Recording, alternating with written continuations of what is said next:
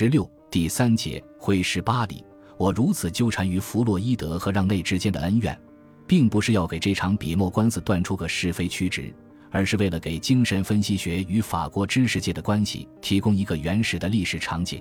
因为这个场景颇具暗示性，就像一个涂抹不去的原始的字迹。将永久地刻写在法国精神分析运动的历史中，并将在某些时刻以各种变幻的面孔不时地隐现出来，如同主体的心理创伤总要以重复的方式来显示自身一样。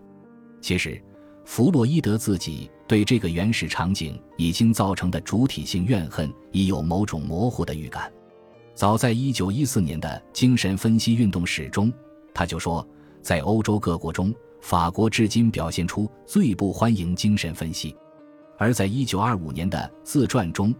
他又针对精神分析学介绍到法国后所引起的症状和反应说道：“在我看来，那些反应犹如我曾身历其境的反应的重现。不过他别具一格，反对的理由极其简单，好像法国人的敏感受不了精神分析学专有名词的拘泥和粗略之类。另外，有些批评则较为严酷。”整个精神分析学的思想方法都与拉丁精神相矛盾，在这一点上，一向支持精神分析法与法国同盟的盎格鲁撒克逊显然不能一致。的确，相对于英国人和美国人所表现出的那种过分的热情而言，法国人在二十世纪初对精神分析学的态度绝对称得上是冷漠。别说宣传和运用，连让内那样的批评和攻击的声音都微乎其微。就是说。他干脆采取了漠视的态度，何以如此？精神分析史学家，包括弗洛伊德自己，常常将各种缘由归于两点：一是地缘政治方面的，即二十世纪初法国人的民族主义、沙文主义和排外心理，使得他们很难去接受一个德语世界的学说，更何况这个学说还是出自一个犹太人之手；再就是文化与学术传统方面的。例如，瑞士的艾伦伯格和法国的伊丽莎白·鲁迪奈斯科一致认为，法国强劲的精神病学传统及其理性的人道主义的心理学传统都阻碍了法国人对精神分析学的接受，并且上面的第二个原因既是基于观念方面的，也是基于建制方面的。弗洛伊德的精神分析学是一个集心理学、精神病学和哲学于一身的理论体系，同时也是一种治疗技术。这一混杂的特征给他在法国的传播造成了很大的建制困难，因为正如伊迪斯·库兹韦尔所说的，在法国，精神分析学显然危及了治疗心身性疾病的既有手段，后者乃是基于法国人有关生物学因素与心理因素之间的联系的观点。教学性的医院已经获得国家的财政支持，可以接受的话语也被规定好了：医生处理身体，哲学家和神学家处理心灵。虽说在法国的大学里有关心身关系的争论一直很激烈，可现实中心深二分的建制体系并未因此而有所改变，至少在二十世纪初仍是如此。对于那时的法国人来说，精神分析学作为一种哲学的魅力，当然远远不及伯格森的生命绵延学说；而在心理学和精神病学的领域，精神分析学无论在理论上还是在治疗实践上，也是他们自己强大的传统所难以认同的。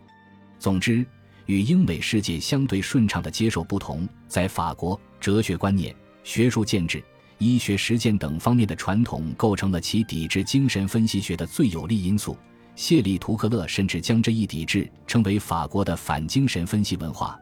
并同样认为这一文化的确立与法国哲学和心理学的传统建制有着密切关联。法国精神病学家倾向于把病人的病痛看作是器官损伤或道德堕落的结果。在这两种情况中，健康的医生与有病的病患之间的界限是分明的。弗洛伊德的理论却使得这一界限难以划定，因为他强调，如果精神病学家更全面地认识自己，就会发现。他们与病人之间的共同点可能比他们认为的要多。在亨利·伯格森和皮埃尔·让内身上，法国哲学和心理学各自找到了自己的民族英雄。他们坚定地声称已经论述了弗洛伊德所提出的论题，且论述得更为高雅，因此根本没有必要求助于一个外国的理论家。而且，法国哲学和心理学一直致力于描画和强化这两者间的界限，以确定各自的领地在于心灵的哪个方面。精神分析学不尊重这一界限，它超越了传统的心理学，声称有权闯入哲学家指认属于自己的专业禁地的那些问题：自由意志的现实性、直觉的可靠性、意识的自主性等。因而，医学。心理学和哲学的专业建制的敌意，以及沙文主义者和道德主义者受到冒犯的感受，有助于确立法国的一种反精神分析文化。总体来说，在第一次世界大战之前，除了弗洛伊德与让内之间远距离的不友好对话以外，巴黎与维也纳之间基本没有真正意义上的互动，只是偶尔有一些知识交流。弗洛伊德在精神分析运动史中曾提到这一点。一九零八年四月的萨尔茨堡会议和一九一零年三月的纽伦堡会议上都未见法国人的踪影，一直到第一次世界大战结束后，尤其到二十年代初，局势才开始有所变化。弗洛伊德的著作开始被翻译成法文，巴黎人开始重新认识精神分析理论和技术的价值，并且这一认识的转变是在两个不同的集团当中分别以不同的态度开始的。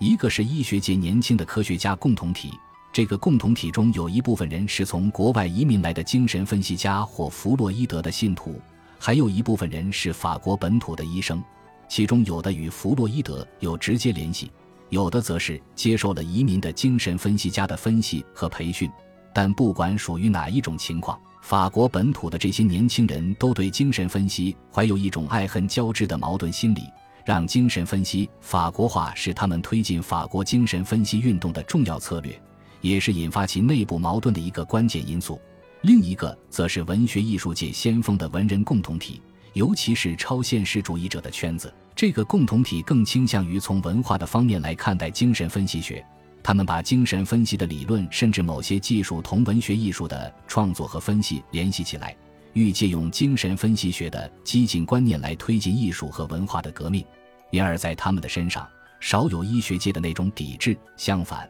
他们中的有些人甚至把接受精神分析学视作是对抗医学界的文化沙文主义、颠覆其顽固的建制壁垒的有力手段。先看一下医学界的情形，如刚才所说，这个共同体由两个集团构成，一个是从国外移民来的分析家团体。他们在法国精神分析运动的早期历史中发挥了巨大的作用。另一个是法国本土年轻的医生团体，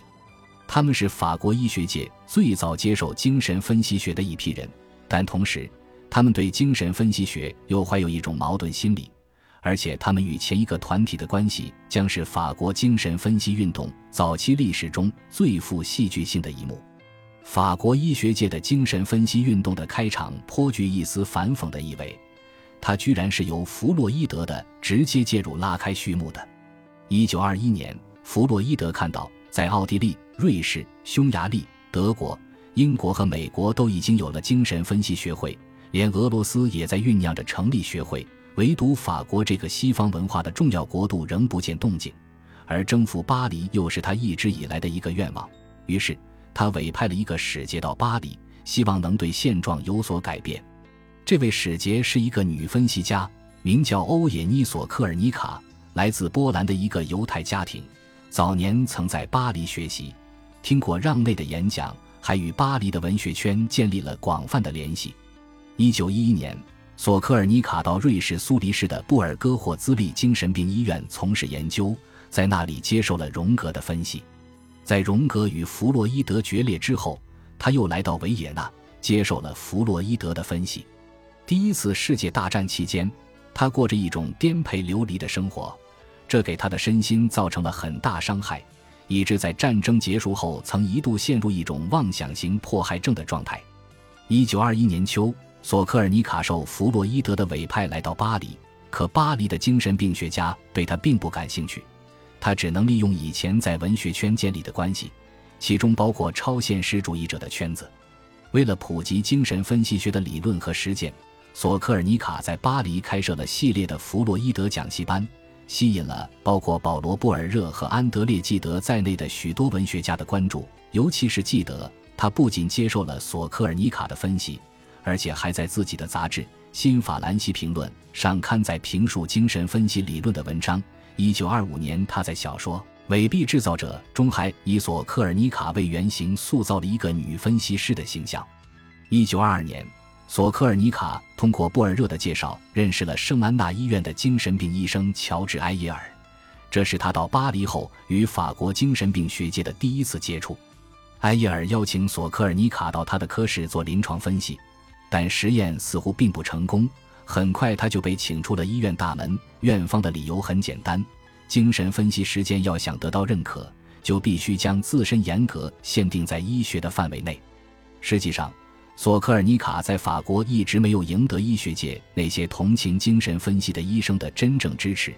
这极大地影响了他在法国精神分析团体中的地位。一九二六年，巴黎精神分析学会成立时，他被选为学会副主席，而这还是因为背后有弗洛伊德在为他撑腰。一九三四年五月，索科尔尼卡在巴黎的寓所打开煤气自尽。